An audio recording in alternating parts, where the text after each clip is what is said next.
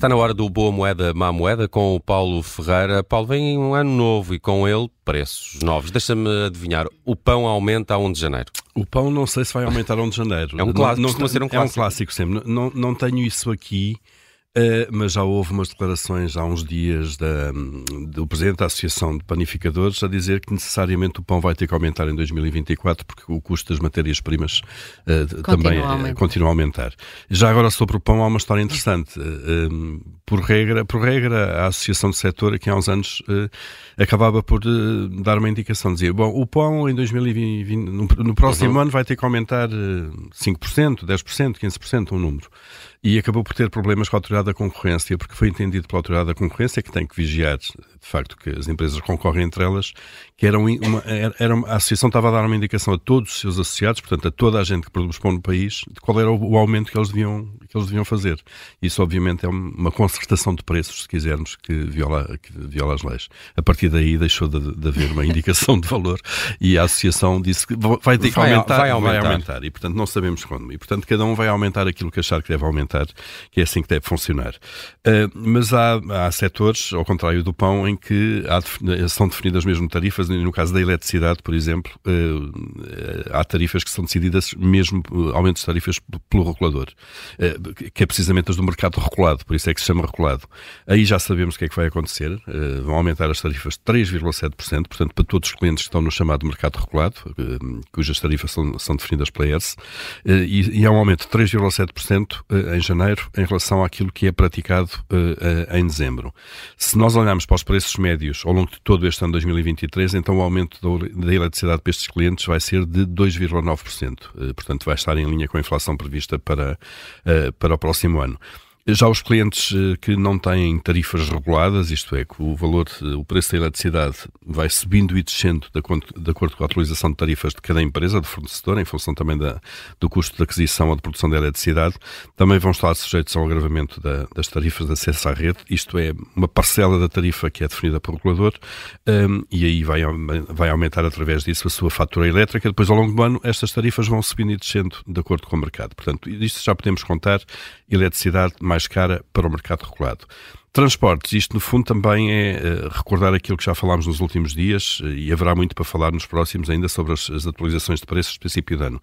Nos transportes públicos, os passos não sobem nas cidades, Lisboa e Porto, mas uh, os bilhetes individuais vão subir. Ehm, no caso da CP, dos comboios da CP, está prevista uma subida média de 6,25%, ehm, isto no médio e longo curso. Eh, por exemplo, os alfas eh, pendulares entre Lisboa e Porto, eh, uma viagem de ida deixa de custar 31,90€. É caro. É caro. É, é? caro o alfa. 31,90€ e passa a custar 33,90€. No Intercidades passa de 25,25, portanto Lisboa-Porto, 25,25€ para 26,85€. Portanto aqui um aumento um, eh, ligeiramente superior a um euro e meio.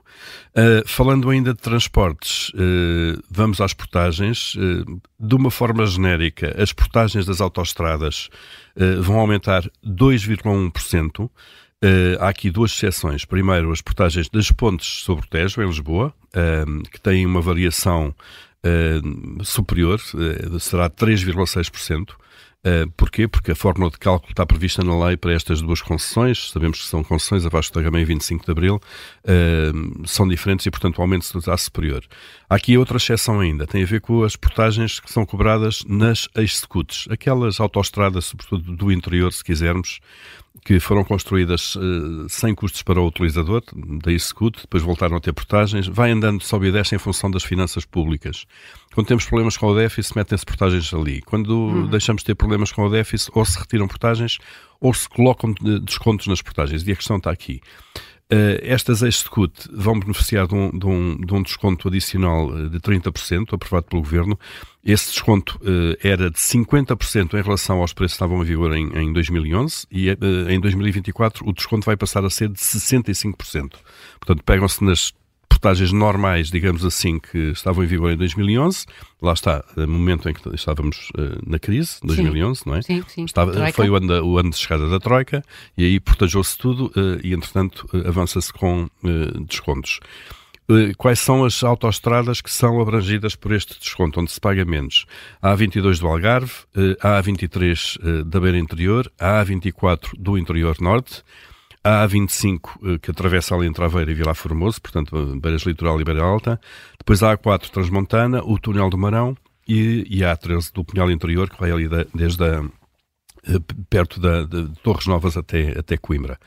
Uh, de atualizações para hoje uh, é tudo de preços, mas nós temos aqui ainda a matéria pano para mangas para, para os próximos dias, sem dúvida.